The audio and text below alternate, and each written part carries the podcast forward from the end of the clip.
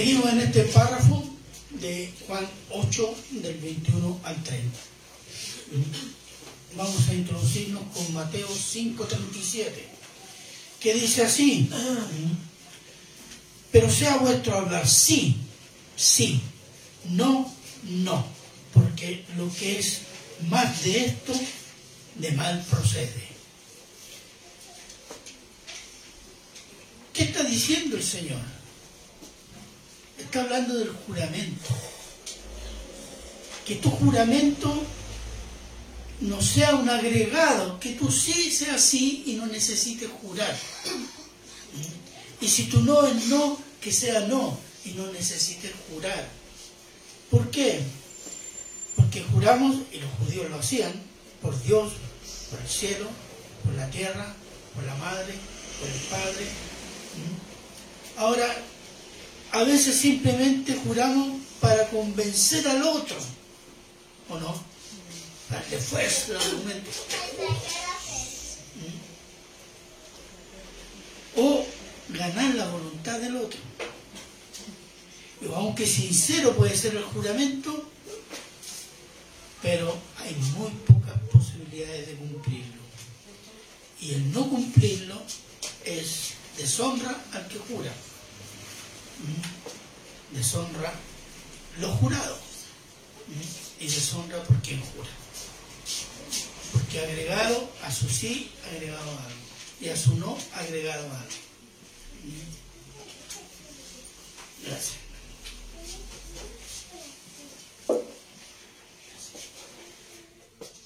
Esta es una advertencia del Señor Jesús a los judíos pero también es una advertencia a los cristianos.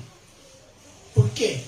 Porque somos hombres, judíos y gentiles, y tendemos a hablar de más, a autoexaltarnos en nuestras palabras, sin darnos cuenta que siempre estamos ante el Señor omnipresente, aunque no lo sintamos, y más incluso, aunque no lo queramos porque por tus palabras serás justificado y por tus palabras serás condenado. Mateo 12:37. El hombre tiende a ser infiel por naturaleza, a diferencia de Cristo. Él permanece fiel porque él no puede negarse a sí mismo, porque su naturaleza es santa. Él es fiel en lo que dice, promete y en lo que anuncia. ¿O no? Amén. Él anunció que Israel será salvo por la fe en Cristo, al igual que los gentiles. Y en Cristo se cumplen las promesas de Dios a los padres de Israel, lo cual nos enseña, Iglesia de Cristo, el testimonio de la fidelidad de Dios con su pueblo infiel, como asimismo la fidelidad de Dios Padre a la Iglesia de Cristo por amor a su Hijo Jesucristo. El Dios de arriba es fiel, el hombre que de abajo es infiel. ¿Mm?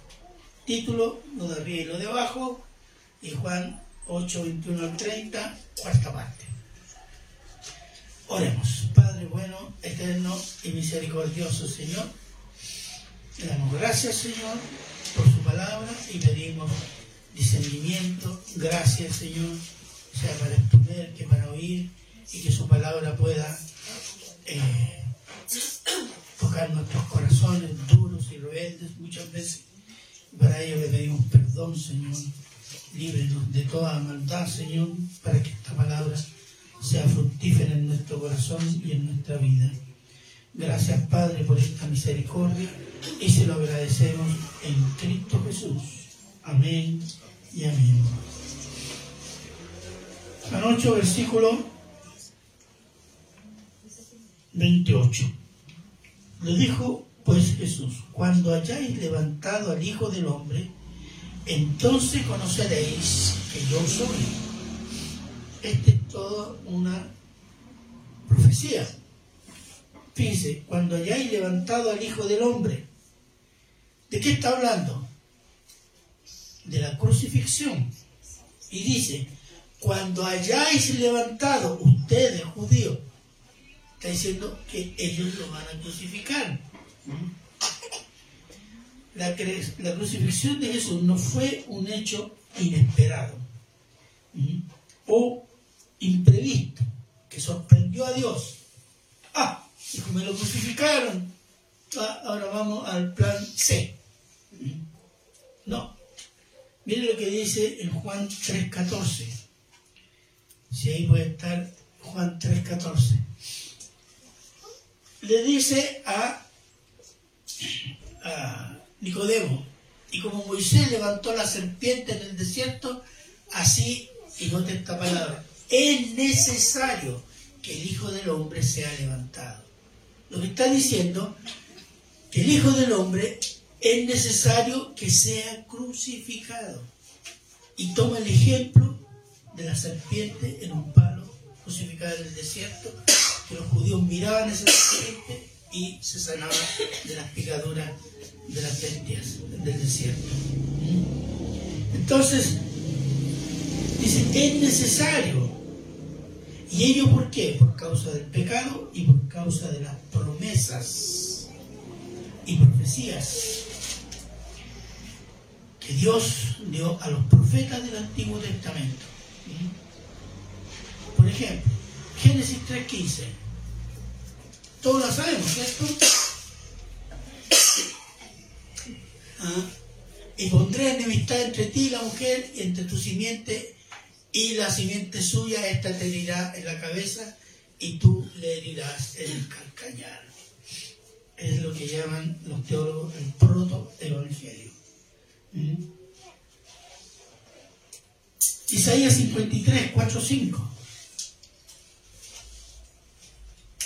Vamos a ir rápido con la cita. Isaías 53, 4 y 5. Hablando del Mesías, Isaías, ciertamente llevó en nuestras enfermedades y sufrió nuestros dolores, y nosotros le tuvimos por azotado, por herido de Dios y abatido. Mas el herido fue por nuestras rebeliones, molido por nuestros pecados. El castigo de nuestra paz fue sobre él y por su llaga fuimos nosotros curados sanados. Ahí está. Hay una profecía muy antigua al inicio del pecado. Y hay una profecía de Isaías que dice los sufrimientos del Mesías. Esa es la página que los judíos arrancaron. Isaías 53. El mismo Señor Jesús le dijo a los discípulos que era necesario ir a Jerusalén ser apresado y enjuiciado por los ancianos de Israel y ser muerto por manos de gentiles y resucitar el tercer día. Fíjese, este es un aspecto de las profecías que menos los israelitas le hicieron caso, incluso los discípulos.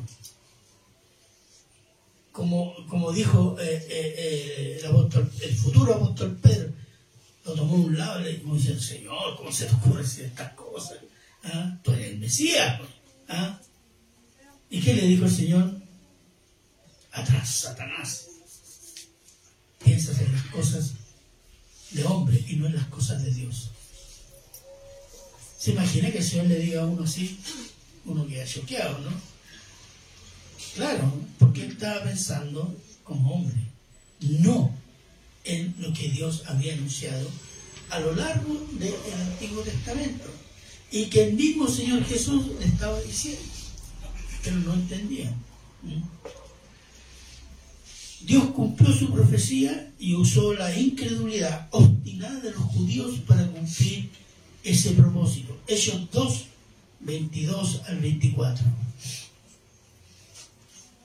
Hechos 2, 22 al 24.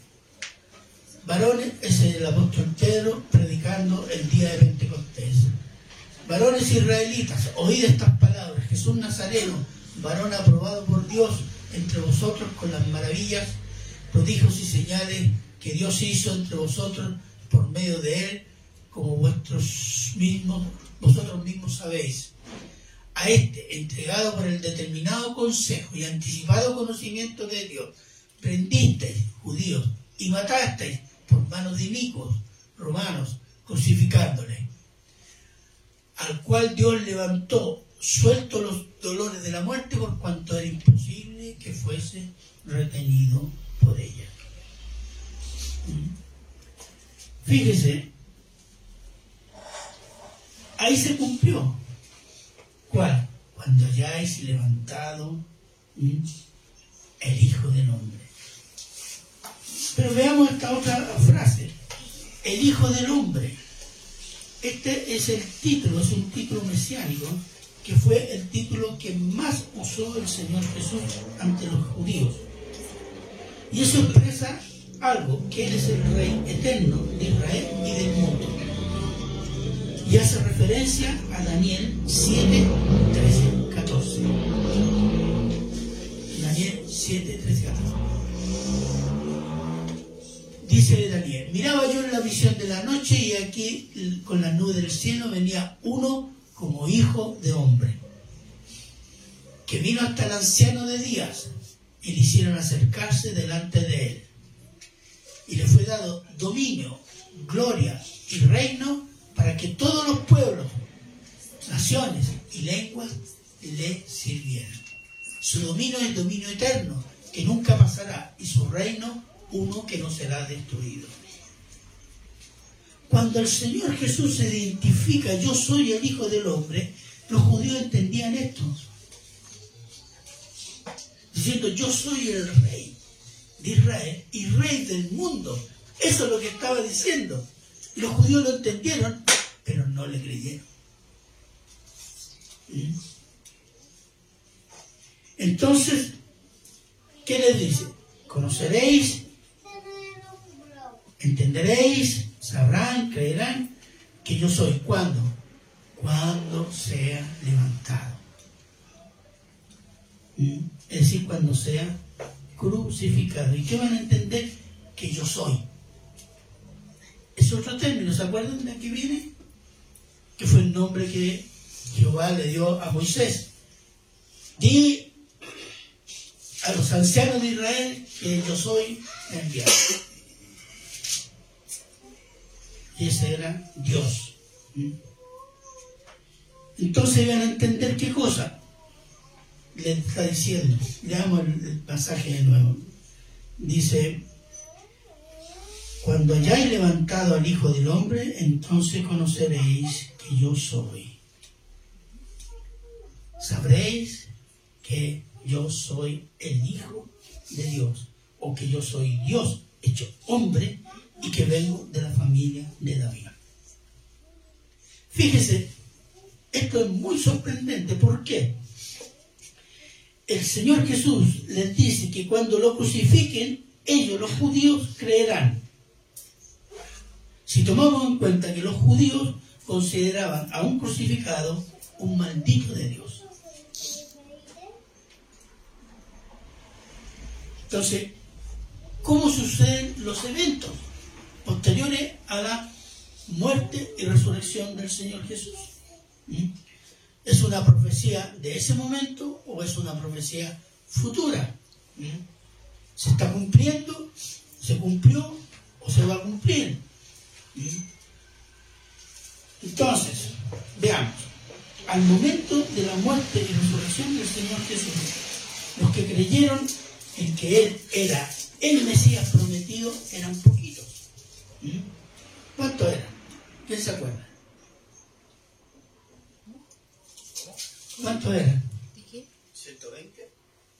Ya, veamos 1 Corintios 15, del 3 al 7.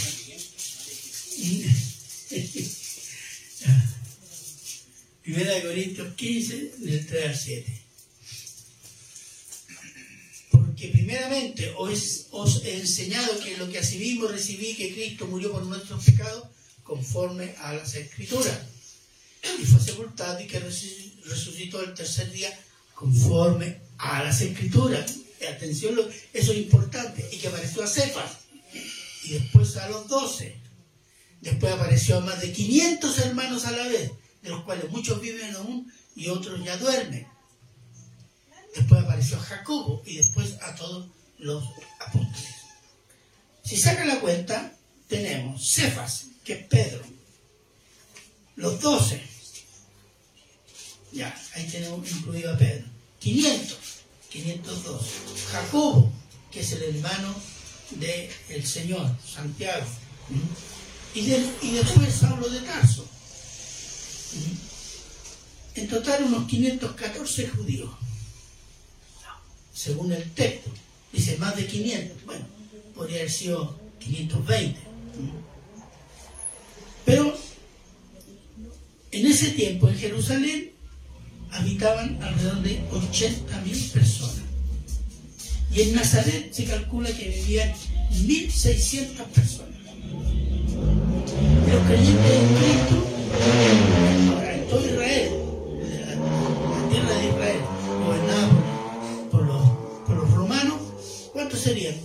Unos 300, 400 mil personas, que crecía el número para los días de fiesta, que podía llegar hasta un millón de personas en Jerusalén.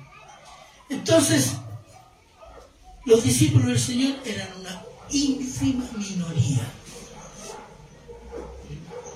Una ínfima minoría que según los líderes religiosos y políticos de Jerusalén se dispersarían y desaparecerían debido a la muerte de su maestro.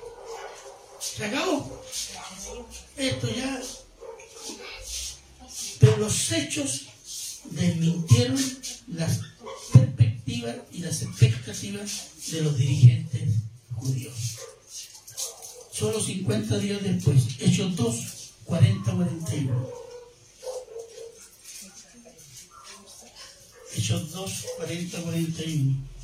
Si alguien lo puede leer, por favor y con otras muchas palabras testificaba y les exhortaba diciendo, sed salvos de esta perversa generación. Así que los que recibieron su palabra fueron bautizados y se añadieron aquel día como tres mil personas. Esa sí que era una iglesia grande, ¿cierto?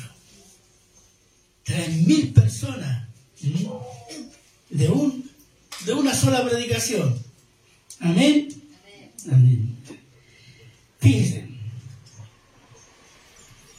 tres mil judíos creyeron y una parte de ellos eran judíos que vivían fuera de Israel.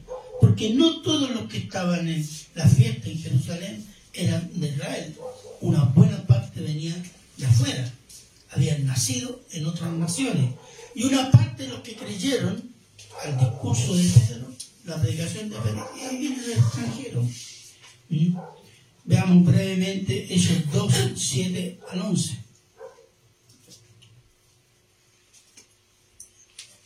Y estaban atónitos y maravillados diciendo, mirad, no son galileos, todo esto que hablan, ¿cómo pues lo oímos nosotros hablar cada uno en nuestra lengua en la que hemos nacido? Partos, medos, elamitas y los que habitamos en Mesopotamia, en Judea, en Capadocia, en el Ponto, en Asia, en Frigia, Panfilia, en Egipto, en regiones de África, más allá de Sirene, eso es más allá de, del norte de África, romanos aquí residentes, tanto judíos como prosélitos, cretenses, árabes, les oímos hablar en nuestras lenguas las maravillas de Dios. Amén. Muchos de ellos creyeron. ¿Mm? Se dice que la iglesia de Roma fue fundada por judíos que habían oído el sermón del apóstol Pedro en el día de Pentecostés.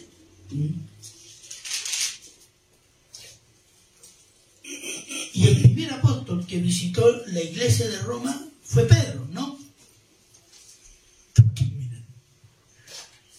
Fue Pablo.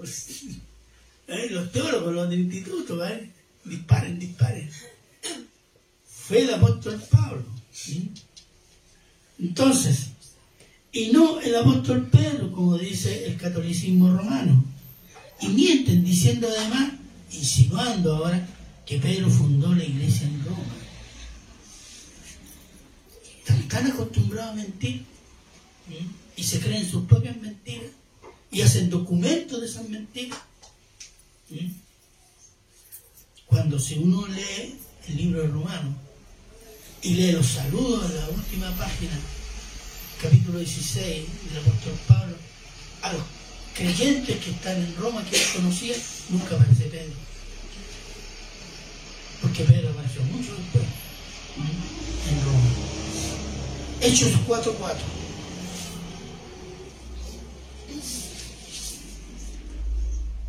Esta es otra predicación del apóstol Pedro. Y dice, pero muchos de los que habían oído la palabra creyeron y el número de los varones era como cinco mil. Esto está creciendo. Cinco mil hombres. Y pensar en esto, que en la antigüedad y sobre todo en el oriente, si el padre de familia era discípulo de alguna religión, toda la familia era seguidora de esa religión, del cabeza de familia. Por tanto, desde ese momento, con 5.000 hombres, los cristianos serían 10.000 o más personas. ¿Mm? Más los que se convirtieron el día Pentecostés.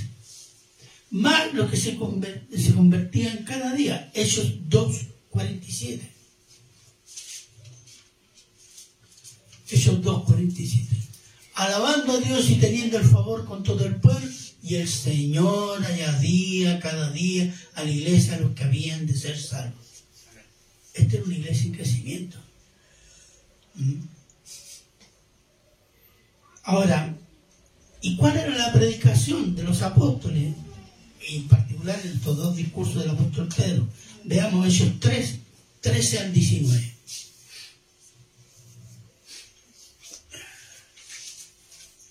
El Dios de Abraham, de Isaac, de Jacob, el Dios de nuestros padres, ha glorificado a su Hijo Jesús, a quien vosotros entregasteis y negasteis delante de Pilato cuando éste había resuelto ponerle en libertad mas vosotros negasteis al santo y al justo y pedisteis que se os diese un homicida.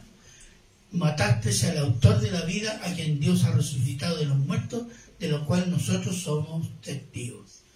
Por la fe en su nombre, a este que vosotros veis y conocéis, le ha confirmado su nombre. Y la fe que es por él ha dado a este esta completa sanidad en presencia de todos vosotros. Mas ahora, hermanos, Sé que por ignorancia lo habéis hecho, como también vuestros gobernantes. Pero Dios ha cumplido así lo que había anunciado por boca de todos sus profetas, que su Cristo había de padecer. Así que arrepentidos y convertidos para que sean borrados vuestros pecados, para que vengan de la presencia del Señor tiempos de refrigerio o restauración. ¿Cuál era la predicación? Cristo es el Mesías de Dios. Ustedes lo mataron. Diría, si algún gentil predica esto, dice, no, este es antisemita, es antijudío, es racista, es discriminador. Pero Pedro en los dos discursos acusa a Israel. Ustedes lo mataron y arrepiéntanse. Es claro. Entonces, Cristo enviado de Dios, muerte, resurrección, arrepentimiento y salvación eterna. ¿Cómo creyeron los judíos? La cruz, predicando la cruz. Ese es el tema de la predicación. Y eso es lo que dice el Señor. Cuando me hayáis levantado, conoceréis que yo soy. Y eso es lo que estaba sucediendo porque el apóstol Pedro no predicaba prosperidad, tampoco predicaba a la Virgen María para que fueran a la Virgen María y llegaran a Jesús. Tampoco predicaba la ley, él predicaba a Cristo. Cristo, solo Cristo salva. Entonces predicaba el Evangelio de Cristo, el arrepentimiento y muchos judíos que habían rechazado a Cristo se convertían a Cristo. Se cumple.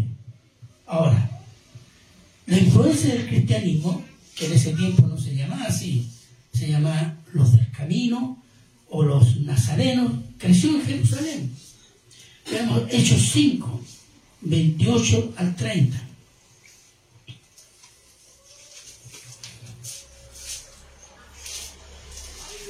es el Sanedrín, los dirigentes, diciendo a los, a los, ¿cómo se llama? A los, al apóstol Pedro y a Juan, ¿qué le dice?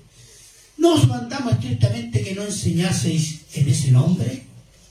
Y ahora habéis llenado Jerusalén de vuestra doctrina y queréis echar sobre nosotros la sangre de ese hombre. Respondiendo Pedro y los apóstoles dijeron, necesario obedecer a Dios antes que a los hombres. Ahí va. ¿Se fijan? Ustedes han llenado Jerusalén de esta doctrina de la aplicación de ese hombre. Y quieren echarnos la culpa a nosotros. Claro, si eran culpables. Ellos lo acusaron ante Poncio Pilato y obligaron a Poncio Pilato a crucificarlo. Hasta llenar miles de miles de cristianos aún después de 20 años. Mire, esos 21, 19 y 20.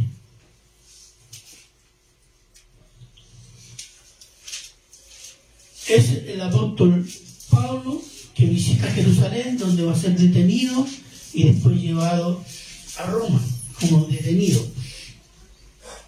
Dice, a los cuales después de haber saludado les contó una por una las cosas que Dios había hecho entre los gentiles por su ministerio. Cuando ellos lo oyeron, glorificaron a Dios y le dijeron, ya ves hermano, ¿cuántos millares de judíos hay que han creído? Todos sois celosos por la ley. Ahí está un problema. Celosos por la ley, porque decían, hay que creer en Cristo, pero hay que aplicar la ley. Pero el punto cuál es? el crecimiento de, y la difusión y la expansión del Evangelio. Estamos hablando de Jerusalén e Israel. Además de la difusión del Evangelio entre los gentiles, por la predicación del apóstol Pablo en sus viajes misioneros. Miren lo que dice Romanos 15, 18 y 19.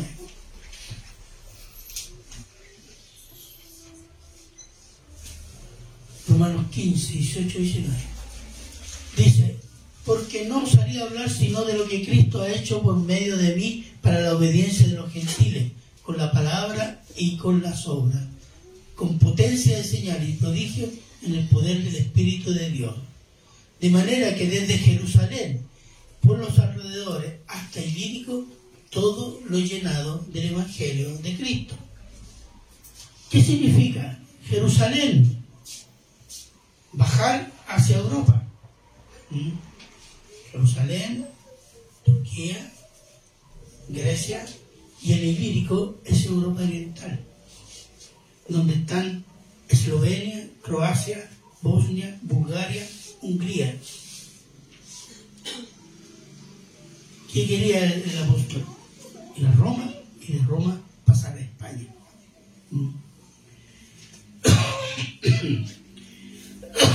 Y la aplicación es el Evangelio de Cristo y el arrepentimiento, al igual que lo predicó Pedro a los judíos. Entonces podemos ver que desde la muerte y resurrección del Señor Jesús hay una difusión y expansión del Evangelio entre judíos y gentiles, de modo que se cumpliría en parte las palabras del Señor Jesús.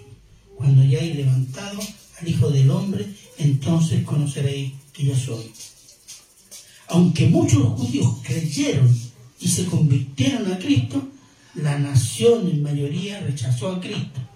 Y el juicio de Dios fue la destrucción del templo de Jerusalén en el año 70, por mano de las legiones romanas. Israel siempre fue rebelde, a pesar de las bendiciones que recibía. Israel fue rebelde al Padre y desobedeció la ley. Y esto tuvo un juicio, y que fue el cautiverio babilónico por 70 años. Y después del retorno, desde ese momento Israel depende de las potencias gentiles hasta la venida del Señor como rey y juez. Israel depende de las potencias gentiles, muy poderoso, muy inteligente, pero depende de las potencias gentiles. ¿Mm? Israel fue rebelde al Hijo de Dios y terminó crucificándolo en el año 33. E Israel fue rebelde a la obra del Espíritu Santo en la predicación del Evangelio. Prohibieron predicar en el nombre de Cristo y persiguieron a los discípulos el año 70. Jerusalén fue reconstruida, pero el templo aún no. ¿Por qué? El templo era la señal a Israel que la presencia de Dios estaba en medio de su pueblo. La no existencia del templo en el actual Israel es la señal de que Dios ha dejado a Israel y sigue en juicio. Sigue bajo juicio. Mateo 23, 37 al 39.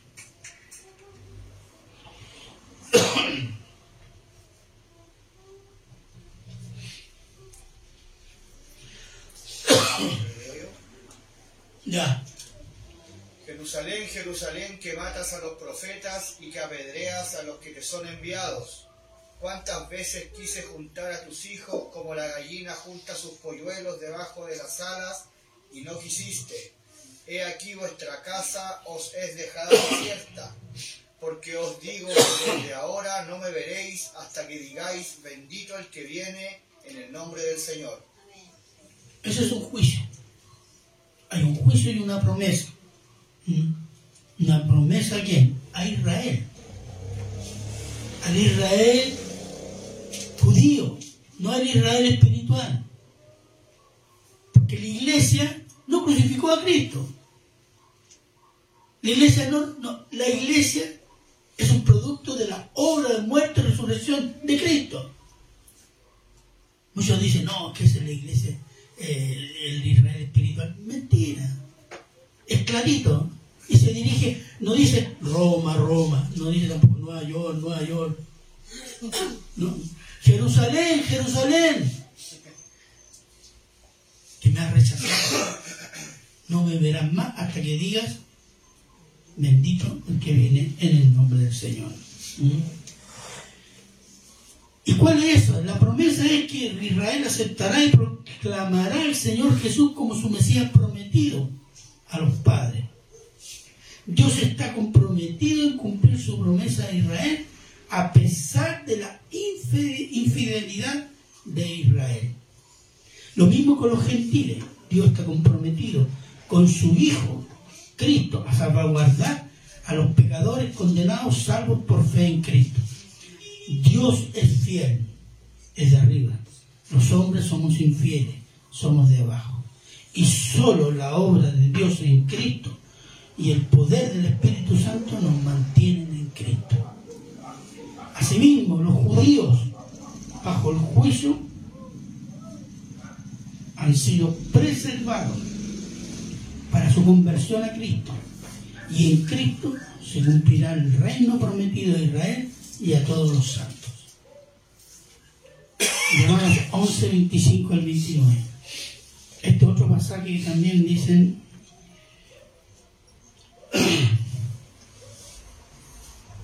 porque no quiero, hermanos, que ignoréis este misterio para que no seáis arrogantes en cuanto a vosotros mismos. Que ha acontecido Israel de los cimientos en parte hasta que haya entrado la plenitud de los gentiles. Espérense un poquito, hermano.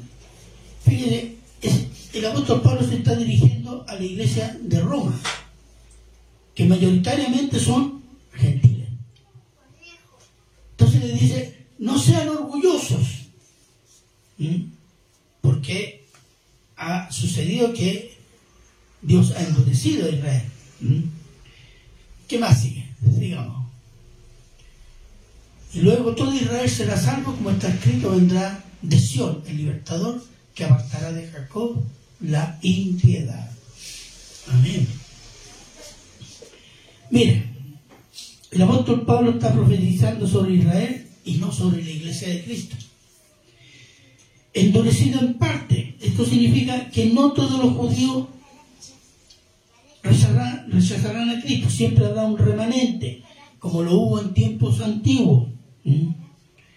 Y se lo voy a leer este pasaje, este, estos dos versículos, en otra versión, la versión de la traducción viviente, que diría así, mis amados hermanos, quiero que entiendan este misterio para que no se vuelvan orgullosos de ustedes mismos. Parte del pueblo de Israel tiene el corazón endurecido, pero esto solo durará hasta que se complete el número de gentiles que aceptaron a Cristo. Clarito, ¿no? el juicio será terminado con la conversión de Israel, según lo profetizado en el Antiguo Testamento. Ahí hay dos profecías. Veamos el versículo 26. Romano 11, 26. ¿qué dice? ¿Reina Valera? Sí.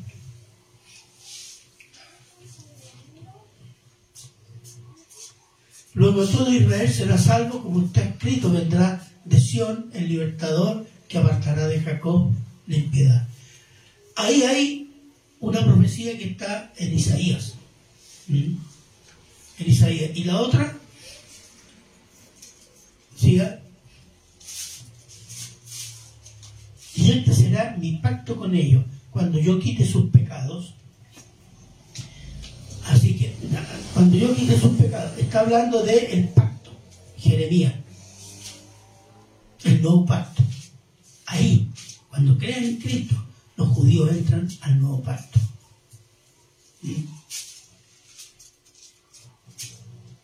He aquí, viene el día, eh, eh, viene el día, eh, siga con el, perdón, el versículo 29. ¿De Jeremías 31? No, no, no, estoy en romano yo. Yo no.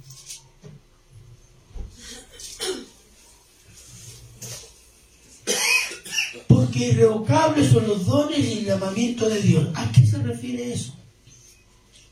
El llamamiento de Dios es la salvación, con todas las bendiciones que eso implica. Y ese llamamiento es irrevocable. Eso es lo que está diciendo el apóstol Pablo. Dice,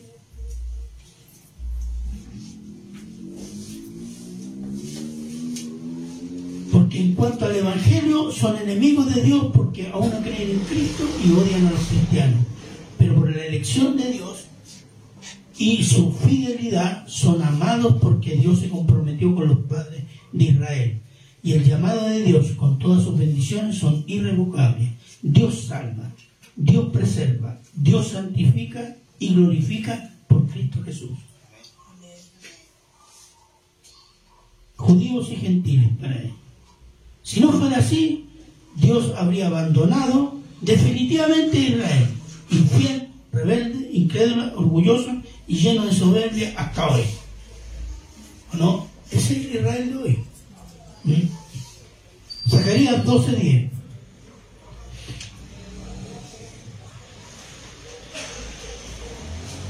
Y dice, y derramaré, está hablando Zacarías de el tiempo de la venida del Señor, el juicio del Señor. Y aparece en, en el monte de los olivos. Y dice, y derramaré sobre la casa de David y sobre los moradores de Jerusalén espíritu de gracia y de oración. Y mirarán a mí a quien traspasaron y llorarán como se llora por hijo unigénito, afligiéndose por él, como quien se aflige por el primogénito. Fíjense, yo nunca he escuchado a los que hablan de escatología citar este pasaje. Para mí medio molesto. ¿Ah? Porque esto es una profecía sobre la conversión de Israel. ¿Mm? Entonces, ese día dirán, bendito el que viene en el nombre de Jehová. Y lo van a reconocer por qué? Por las heridas de la cruz. Y se cumple. El día que me levanten, conocerán que yo soy. Y ahí van a decir, Él es el enviado de Jehová. Es Jehová.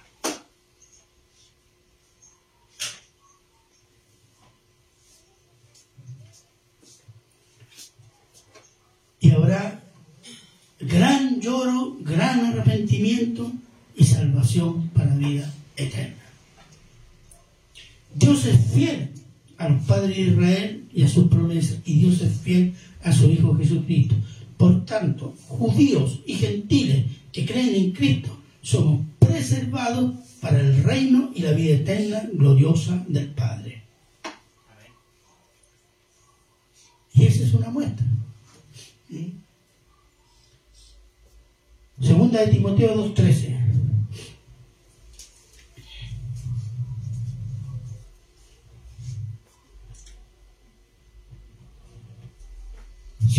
infieles, Él permanece fiel, Él no puede negarse a sí mismo.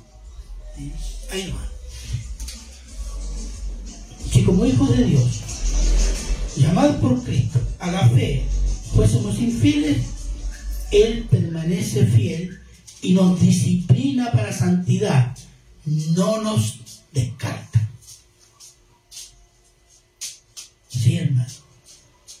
Nos disciplina para santidad. Y si Dios eligió a Israel como nación para que viviera según la ley de Dios, e Israel ha sido infiel y rebelde, Dios las está disciplinando hasta que él venga el Señor y crea en Él como su Mesías prometido. Eso es lo que estamos viviendo ahora. Israel está bajo disciplina. Dios y su Hijo amado Jesucristo y el Espíritu Santo son fieles a sus palabras, a sus promesas y profecías de salvación eterna y de juicio eterno. Porque Él es de arriba y los hombres y las naciones son de abajo. Y toman el nombre de Dios para hacerlo partícipe de sus pecados de moda y en el nombre de Dios masacran a otros hombres hechos a la imagen y semejanza de Dios.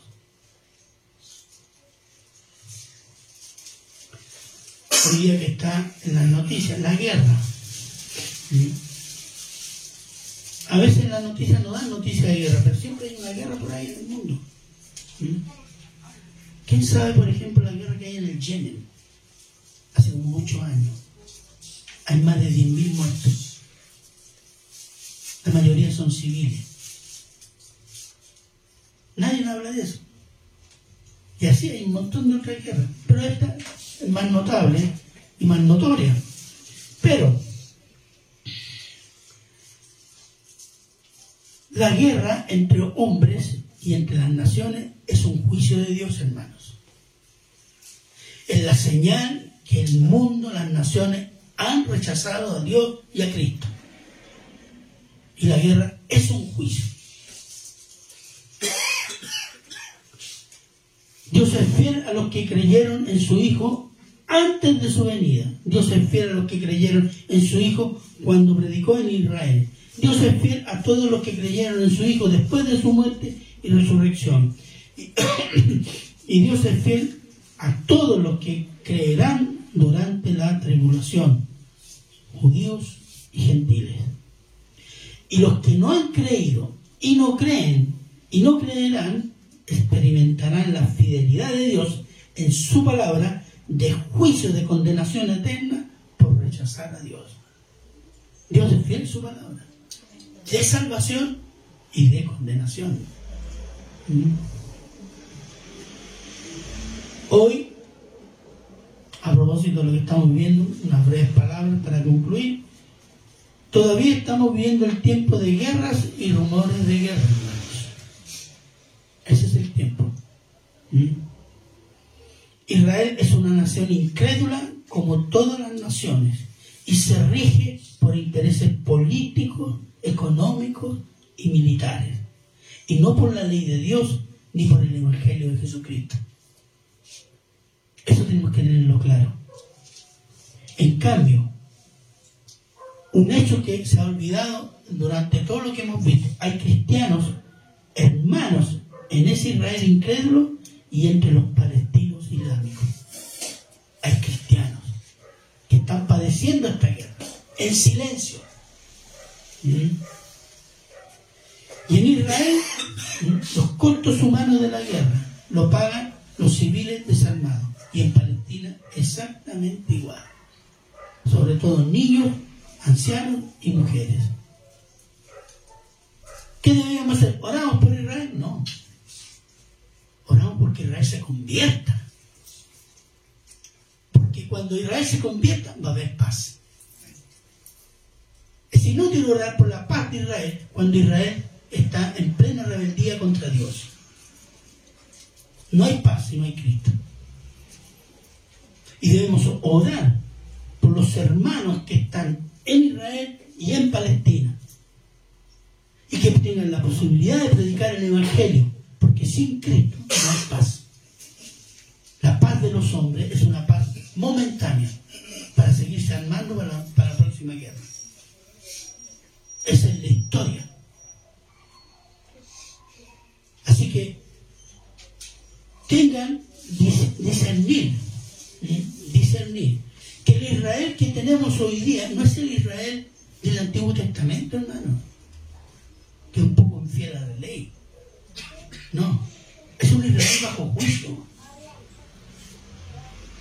Ellos no están interesados en la ley mosaica, ellos no están interesados en el Evangelio, ellos están interesados en la política, control, dominio geopolítico, económico.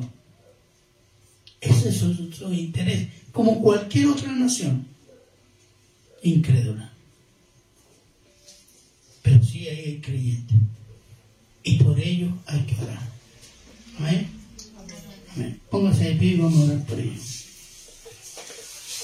Padre bueno, eterno y misericordioso Señor, queremos orar, darte las gracias por tu palabra, Señor, y orar por los hermanos que están en estas zonas de guerra, por los hermanos perseguidos en otras partes del mundo, y particularmente por los cristianos en Israel y los cristianos en Palestina. Ayude a nuestros hermanos Debes el valor, el coraje, la sabiduría para aún en estas circunstancias predicar el Evangelio de Jesucristo. Porque sin el Evangelio de Jesucristo no habrá paz. Ni en Israel, ni en Palestina, ni en ninguna parte del mundo. Oramos por ellos, Señor, que los llene de valor y sabiduría. No sabemos, no tenemos mucha información, diríamos casi nada, pero sabemos que hay hermanos que creen en Cristo como su único Señor y Salvador. Gracias, Padre. Bendígalo. Y gracias, Señor, por poder orar por nuestros hermanos. Eso lo agradecemos en Cristo Jesús. Amén. Amén.